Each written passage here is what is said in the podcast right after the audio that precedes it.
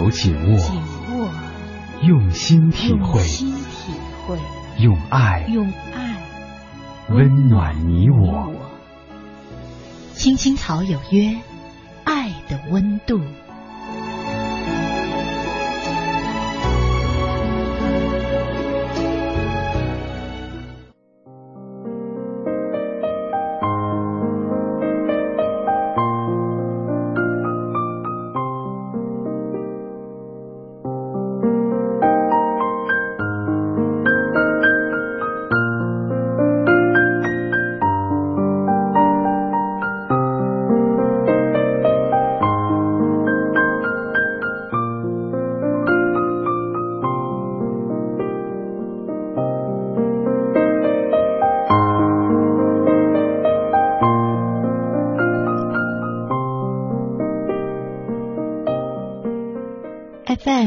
十七点八，一零四点九，AM 一二一五，青青草有约，为你的心安一个家。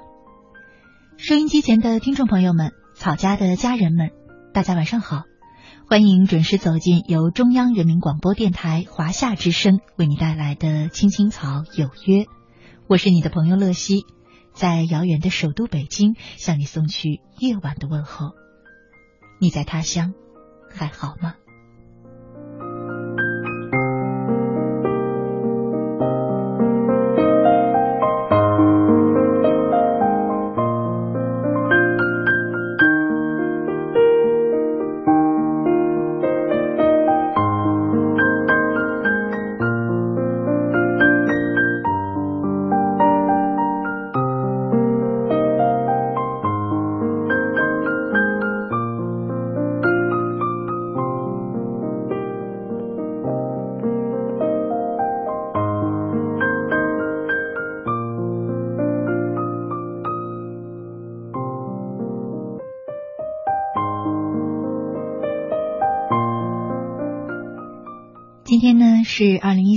的七月九号，星期三。我和你一起走进草家每周三的爱的温度。前两天呢，我看到一篇很短的文章，是一个真实的故事，讲的呢是一名知名的影星。嗯，他一直在很多年以来都非常的讨厌他的母亲，因为这么多年来呢，母亲除了向他要钱，还是要钱。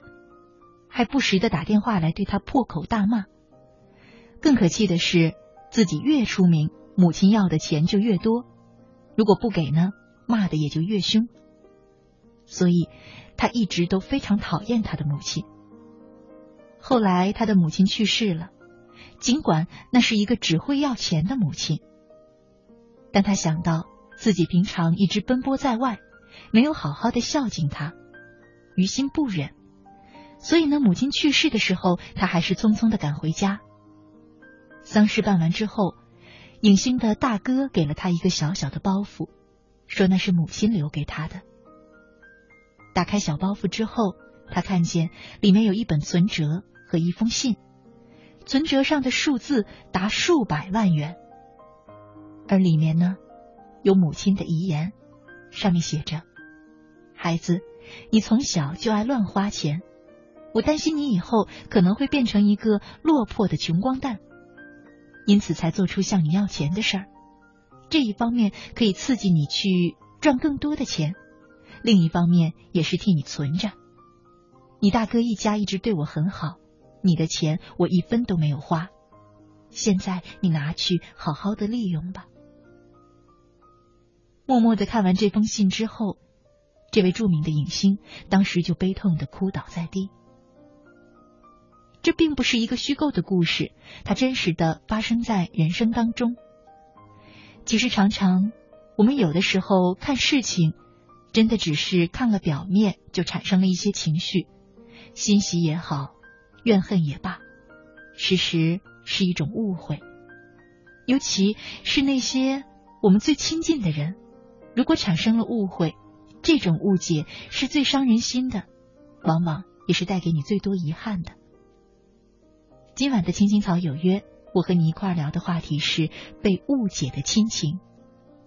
不知道你是不是也有这样的感受、这样的故事、这样的过往？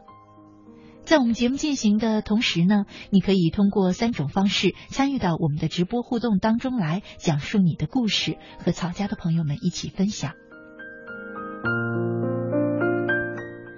一种互动方式呢，是在新浪微博上搜索“青青草有约”，选择加 V 字实名认证的账号，就是我们的节目了。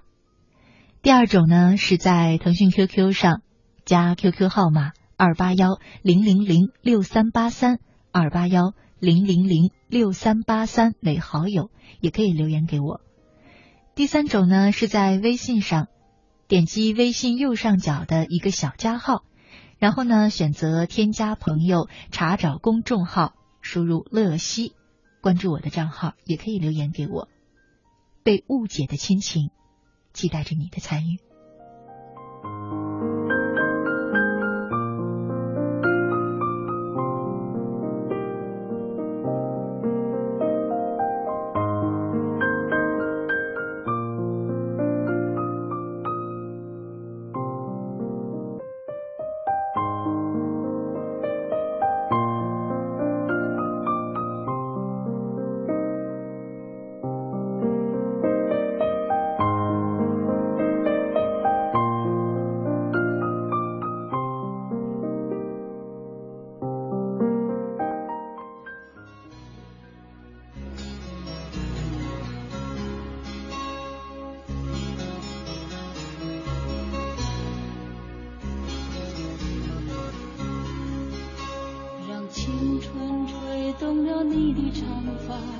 牵引你的梦。不知不觉这城市的历史已记取了你的笑容。红红心中蓝蓝的天是个生命的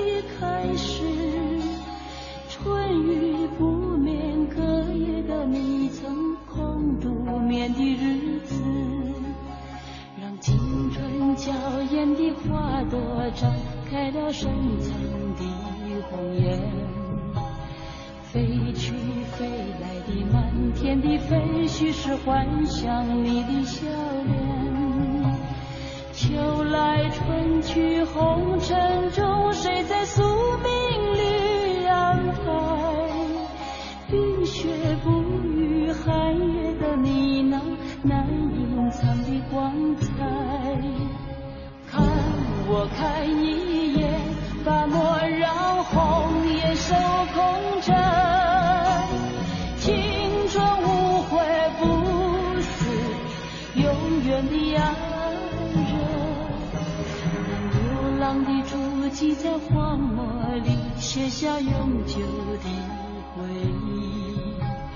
飘去飘来的笔迹是深藏的激情你的心语前尘后世轮回中谁在声音里徘徊痴情笑我凡俗的人世终难解的关怀。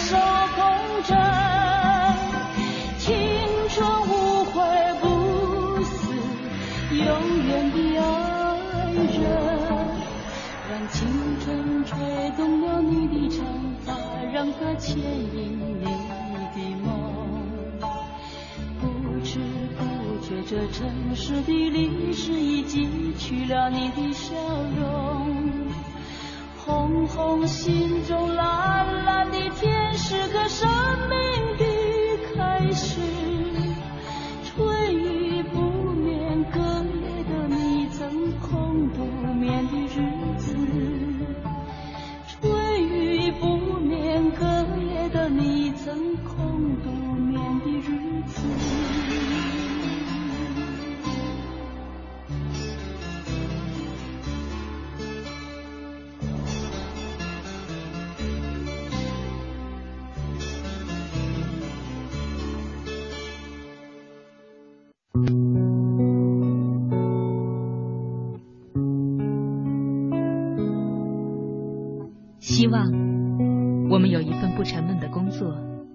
是很老的年纪，遇见一个不很难看的人，谈一场不慌不忙的恋爱，有一个不吵不闹的婚礼，生一个可爱的宝宝，平平安安的度过我们不算糟糕的一生。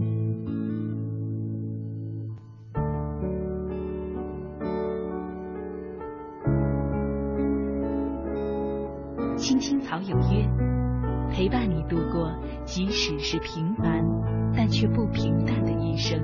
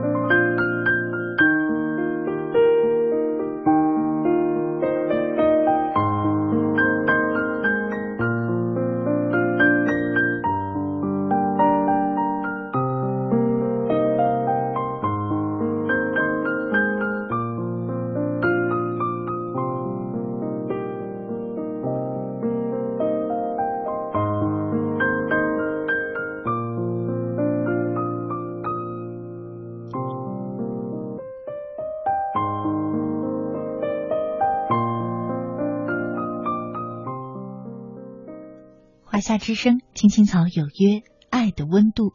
我是乐西。今晚呢，和你一块聊的话题是被误解的亲情。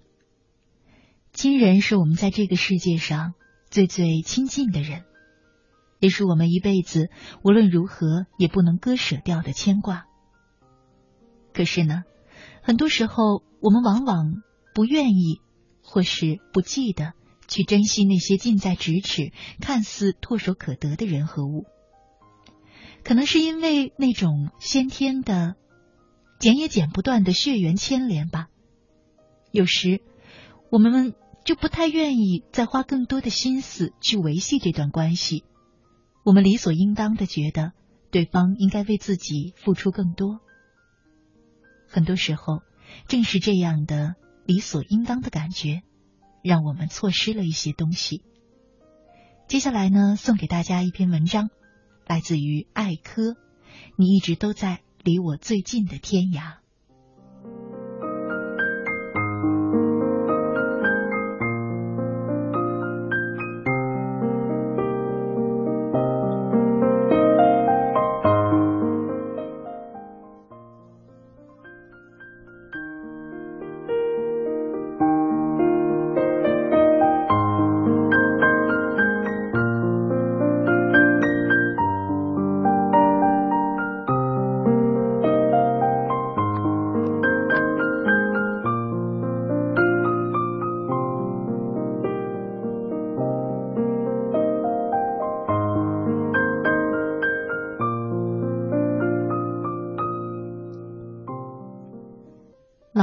是我的弟弟，母亲四十五岁那年生的他，这让几代单传的爷爷和父亲乐不可支。弟弟满月的时候，父亲专门请了镇上最好的唢呐团，在院子门口搭建舞台，整整吹唱了两天两夜，同时还购买了几千元的烟花。弟弟从小就在家人的宠惯下成长，对人颐指气使，耀武扬威。虽然出身农门，但过惯了衣来伸手、饭来张口的生活，从来不知道体恤别人。作为他的姐姐，从小到大，我一直小心翼翼的陪伴着他，吃穿用带玩，皆以他为先。但凡我有异议，便会招来父母的打骂。在我童年的字典里，谦让年幼的弟弟是确保自己在父母面前不挨打的金科玉律。我十岁那年还没有上学，好心的邻居几次劝母亲送我去读书，都被他一句“等等再说”敷衍过去。然而弟弟出生的那天，喜笑颜开的母亲便对我说：“再过几年，等你弟弟长大了，你就带着他一起去上学。”于是读小学时，我成为了弟弟贴身的保姆，每天按照父母的嘱托陪他一起上学放学。最重要的是要以高度的责任感，时刻保护着他不被外人欺负。这其实是一件极其艰难的差事，即便我能保证别人不惹是生非，却不能保证我那娇生惯养的弟弟也安分守己。弟弟常常无理取闹，与别人发生摩擦，而我呢，还要跟在他的屁股后面，做他坚强的后盾。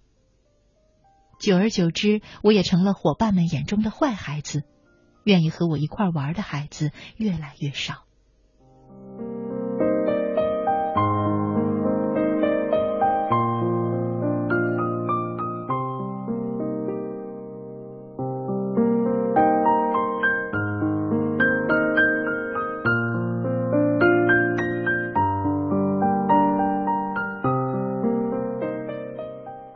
次，弟弟因为一块橡皮和同学大打出手，由于我的现场保护，最终是惨败而归。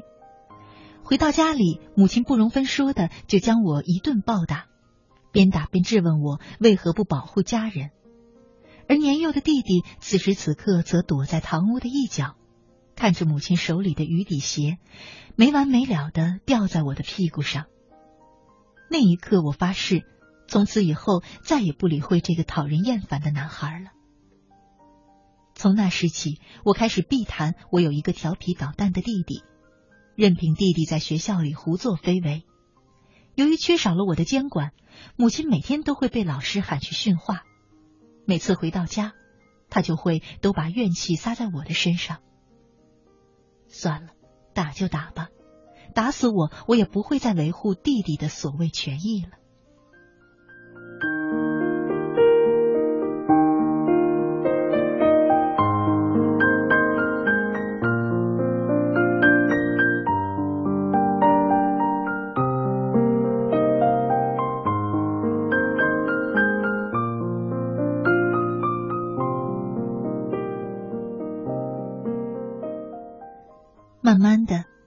见我对待姐弟之情呆若木鸡，母亲开始怀疑。我是一只白眼狼，我对此置之不理，每天过着上学、干活、挨骂的单调生活。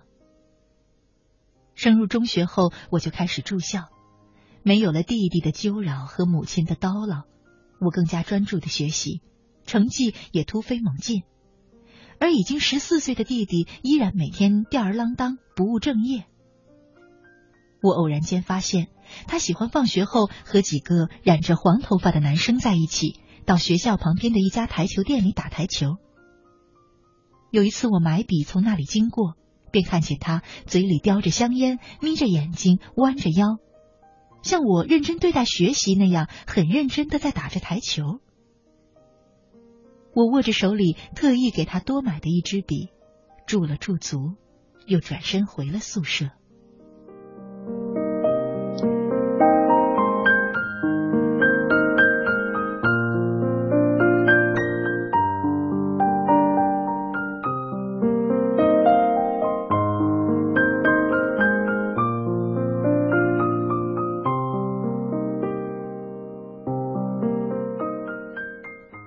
那个时候，母亲每个星期给我的零花钱只是弟弟的三分之二，因为每次他当面将数额均等的伙食费给我们了之后，还会私下里再塞给弟弟一笔费用。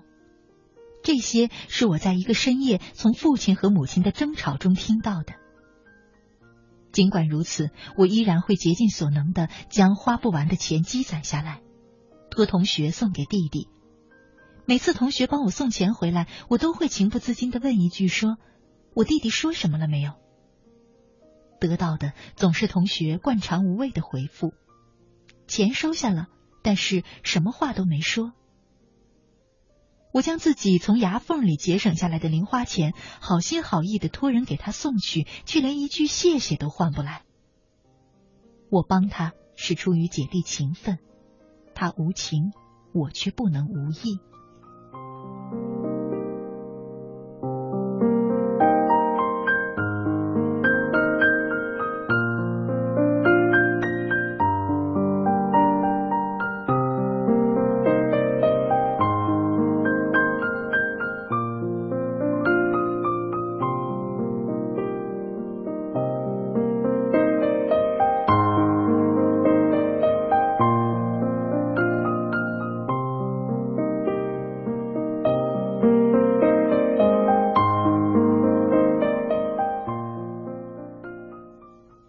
时我与弟弟接触最多的就是每年的寒暑假。假期里，我每天做完母亲交办的繁重家务之后，便会坐下来写假期作业。而弟弟呢，则一早就拿着鱼竿，跑到村后的小河边去钓鱼了。他把钓鱼当成一种乐趣，而我把读书当成逃离苦海的跳板。不得不承认，弟弟钓鱼的水平那是堪称一流，网鱼、抓鱼都是他的看家本领，每次都会满载而归。母亲呢，就欢天喜地的将全鱼宴做好，之后总会乐呵呵的夸赞说：“咱们一家人呀，都享了老二的福了，隔三差五的就能一饱口福。”所以，我从不轻易的吃弟弟捉的鱼。当然，他在学校的斑斑劣迹，我也从不向母亲提起。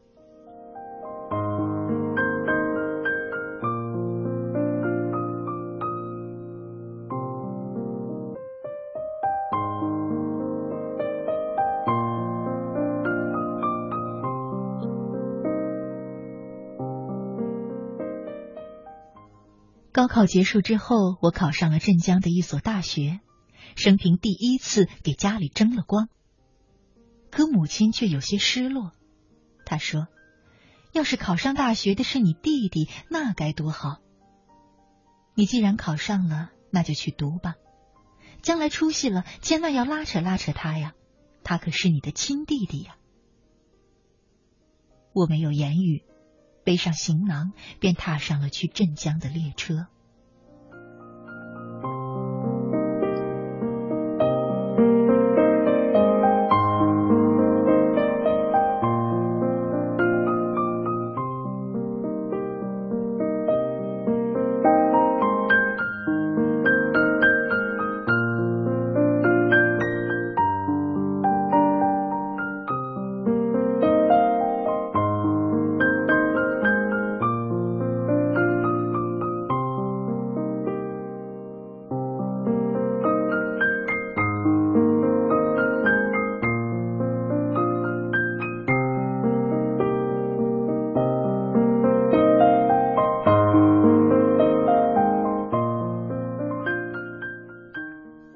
后来几番周折之后，弟弟来镇江读了一所技校的厨师班。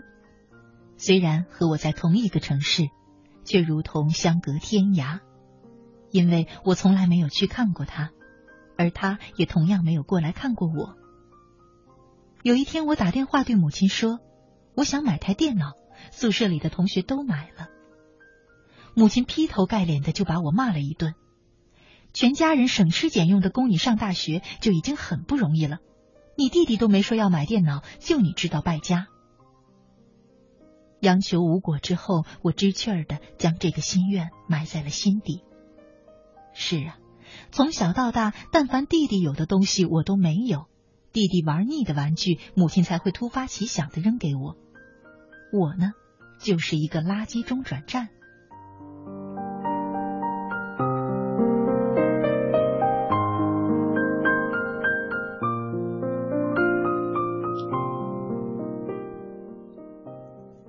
那天室友过生日，我们到市区的一家饭店吃饭。晚饭结束后，刚出饭店的大门，我便惊奇的看见弟弟正从饭店里走出来，与我四目相对。我一手扶着室友，一手提着书包，而弟弟瞥了我一眼之后，就默默的走到一旁的车棚，骑上一辆破旧的自行车，消失在城市迷离的夜色当中。三个月之后，我的生日。我请室友们去上次那家饭店吃饭。酒过三巡之后，服务员送来一道价值六十八元的鱼头炖豆腐。我惊讶的问：“我们没有点这个呀？”服务员笑眯眯的说：“这是我们饭店送的，祝你生日快乐。”我们所有人都丈二和尚摸不着头脑了。后来心想：管他呢，不吃白不吃。而且这是我最喜欢的一道菜。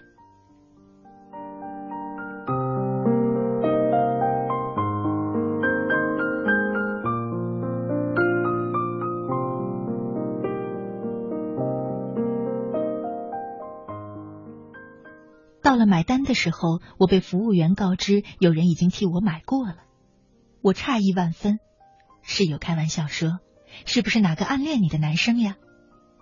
在一片哄笑当中，服务员说：“是我们这里一位新来的厨师买的单。”就在我极力要求厨师露面的时候，满头大汗的弟弟穿着一身洁白的工作服从后堂走过来。是我买的单，我瞠目结舌。弟弟上前一步说：“姐姐们好，我是蕾蕾姐的老乡。”我愣了愣，随即冲大家说：“你们先回去吧，我和这位久未谋面的老乡说说话。”之后。我和弟弟一路无语。为了缓解尴尬，身为姐姐的我先开了口：“你不在学校学习，怎么跑这儿来做厨师了？还有，刚才为什么说我们是老乡？”弟弟挠挠头说：“我白天上课，晚上过来做兼职的，学以致用嘛。再说，多少也能赚点钱用。我之所以说我们是老乡，是因为我怕给你丢人呀。”你们都是光鲜亮丽的大学生，而我只是一个小厨师。我哽咽了。我第一次发现，向来不靠谱的弟弟已经出落成一个健硕挺拔的男子汉了。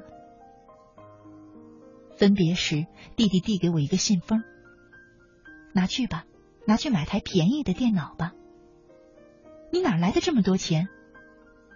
上次放假回家，我听妈妈唠叨来着。说你就会败家，为这事儿我和他吵了几句，就离家出来了。这些是我做厨师几个月积攒的工资。说完，弟弟强行将信封往我手里一塞，转身就不见了踪影。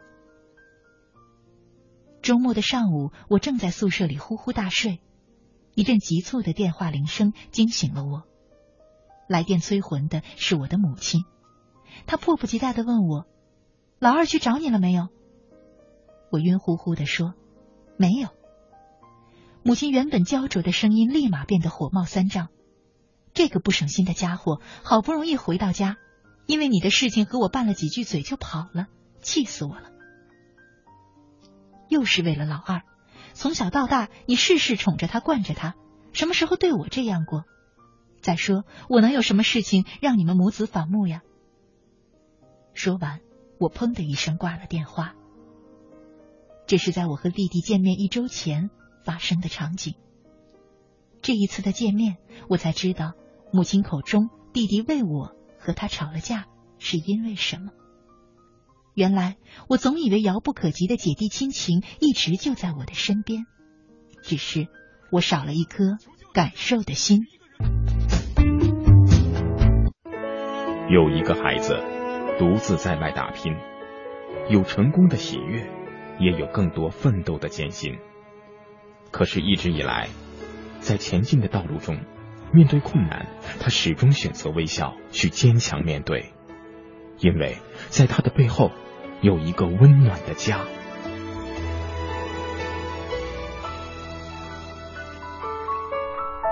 这个孩子是我，也是你。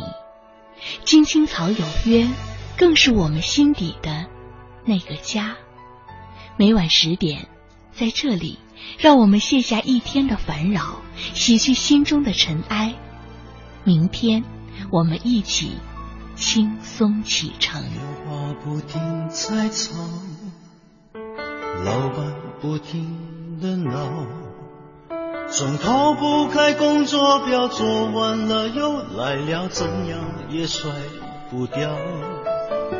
回家感觉真好，别管世俗纷扰，把一整天的面罩、忙和累的大脑都往热水里泡，让每一颗细胞忘掉烦恼。我的家就是我的城堡。每一砖一瓦，用爱创造，家里人的微笑是我的财宝。等回家才知道自己真的重要，双手能为家人而粗糙。而多么荣耀，那么骄傲。你为我把饭烧，我打扫，我回家的感觉实在真的太好。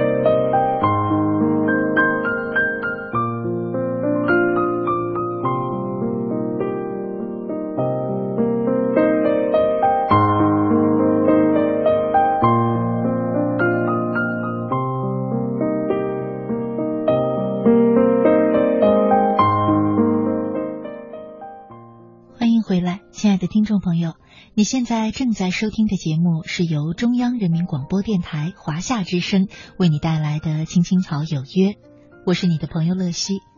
今晚在爱的温度当中和大家一块聊的话题是被误解的亲情。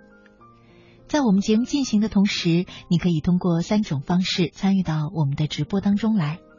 第一种呢是在新浪微博上搜索“青青草有约”。选择加 V 字实名认证的账号就是我们的节目了。第二种呢，是在腾讯 QQ 上搜索 QQ 号码二八幺零零零六三八三二八幺零零零六三八三，加我为好友，也可以留言给我。第三种呢，是在微信上查找公众号“乐西”，点击微信右上角的那个小加号，选择添加朋友，查找公众号“乐西”，关注我的账号。就可以留言给我，期待着你的参与。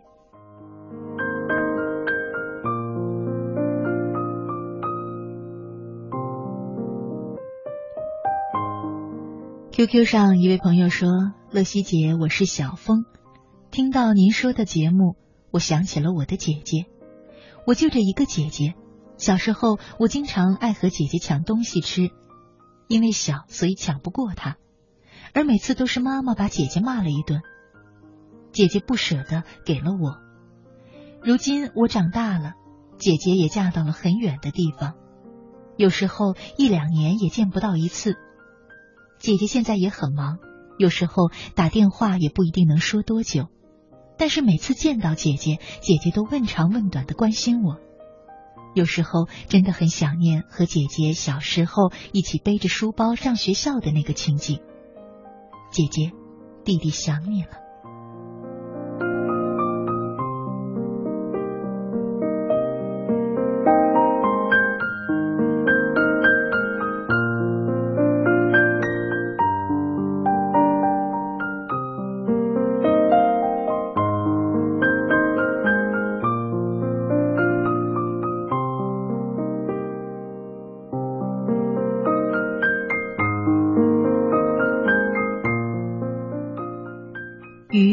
QQ 上留言说：“我觉得今晚的节目感觉很适合自己。我从小就跟母亲不亲，我也不知道这是为什么。”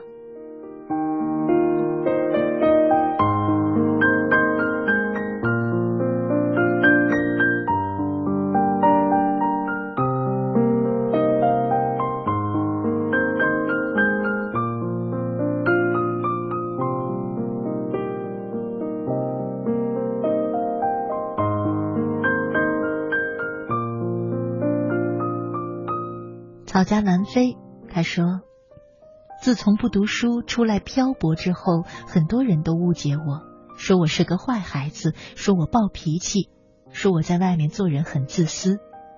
多少年来，我都活在这种被误解的气氛当中，连自己的亲人也不例外。其实我从来没有去做过什么坏事。”草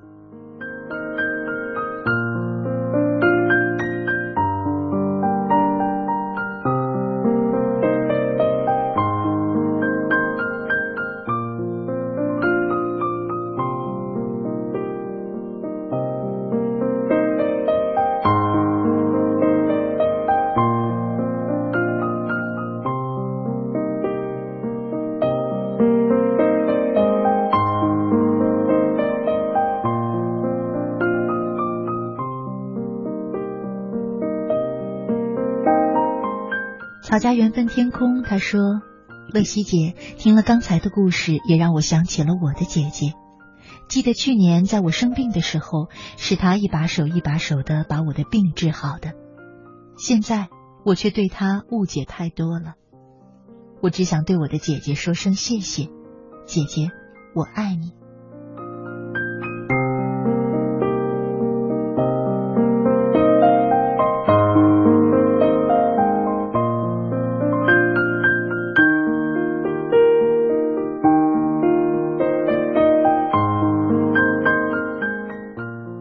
流年露沙说：“乐西姐，我呢从小被送养，后来爸爸走了，我也成了家。因为妈妈得了绝症，她唯一的心愿就是把我认回去。姑姑心软了，让我认了他们。但是我总和他们没话说，有时觉得后悔了。直到现在，我也不知道和爸爸之间该怎么相处，总觉得没有亲情可言。”虽然都说血浓于水，现在我都不知道我的亲情还有没有。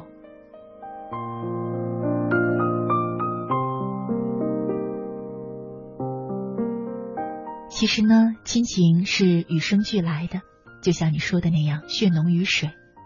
可是那种亲人之间的亲近感、默契，他们呢，也是长久的相处、了解彼此的关心。一点一点累积形成的，所以就不要着急吧，顺其自然的和他们去相处，慢慢的积攒默契，慢慢的积攒关心。毕竟，血浓于水，这样的亲情是不难培养的。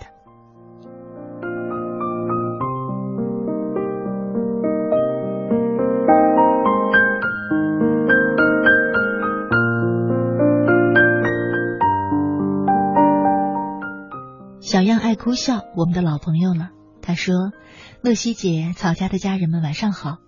今晚的节目让我想起了去年我和您诉说的那些对父母的抱怨和不满。现在我出来做销售才知道，其实那个时候我是误解了我的父母，因为我现在做销售没有什么业绩，也不包吃住。我妈经常会打电话给我，说如果没钱就要和妈妈说，不要委屈自己了。”妈妈还说：“我不能帮你工作上的任何事儿，但是如果你不想做了或是累了，就回来吧。这些年也让你吃了不少的苦。”我笑着对他说：“过去的就让它过去吧，我也不会要你的一分钱，因为我不是小孩了，也不会因为累了或者不想做了就回家。如果是这样，我从工厂出来也就没有意义了。”老妈对我说。这些年我对不起你。当他说了这些话之后，还有他们去年在我住院的那些时间，我才发现，原来我错了。我一直都以为父母只会疼爱哥哥，不会想我的感受。原来是我误解了父母对我的爱，其实他们是更疼爱我的。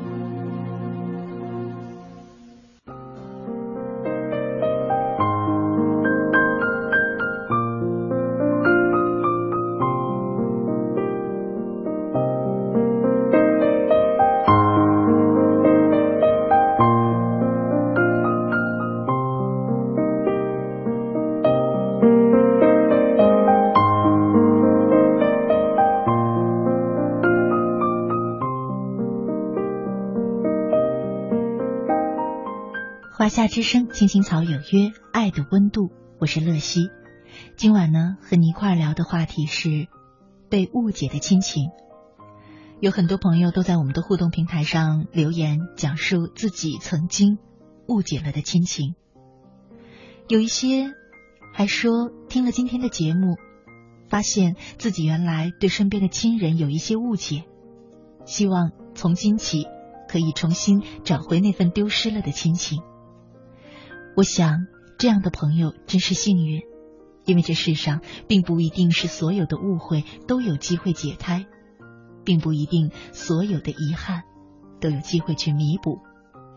接下来呢，送给大家一篇文章吧，来自蔡一杰，《带上错过的爱前行》。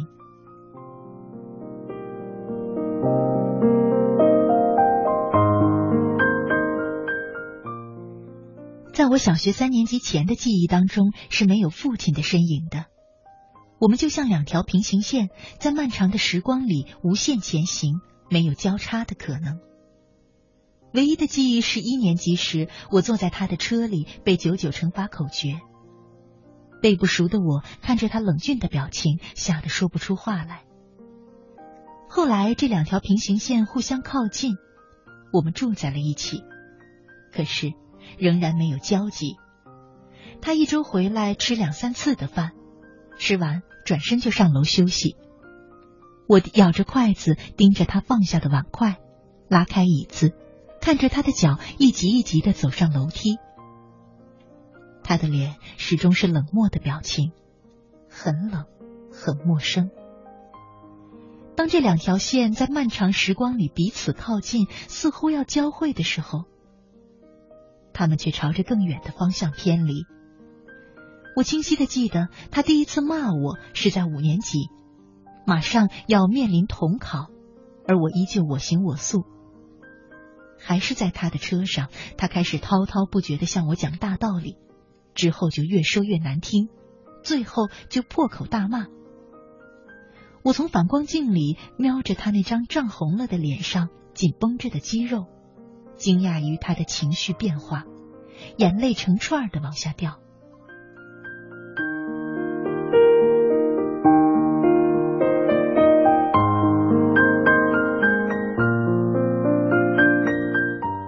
之后的一段时间，因为关心我的学习，他一改往日的离家习惯，开始频繁的回家。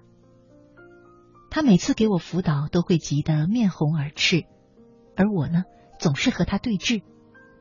我发现我喜欢看到他生气的样子，他似乎终于开始关心我了，而我却越来越恨他。为什么他要这样做呢？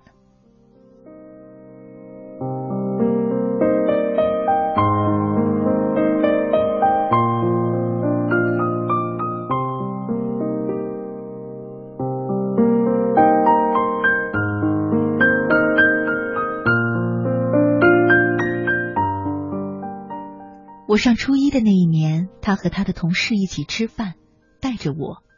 他喝了酒，平时严肃淡漠的脸，因为酒气沾染渐渐柔和。他拍着同事的肩，含糊不清的说：“说实话，我欠孩子的太多了。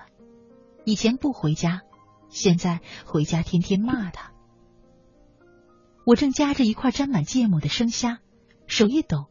虾就掉在了盘子里。我听到父亲接着说：“有时候骂完他，我自己都觉得心疼。”我夹起虾送进嘴里，忽然想起前两天他还骂我说：“你还不如死了呢，我都懒得养你。”父亲接着说：“可是他什么时候才能长大呀？”芥末的辣。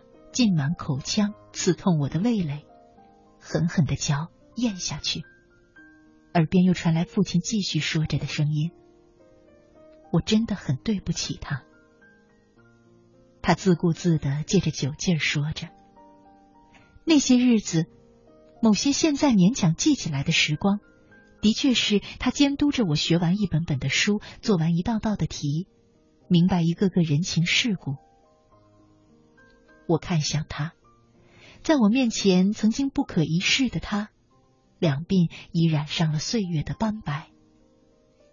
错过不是错了，是过了。两条线的无限延伸，形成了遥远的距离。到底怎样的时间才能走完这段错过的距离呢？那些我和他对峙的时光，在时间不断的风化中，渐渐消退成永恒的记忆。而我带上错过的爱，继续前行。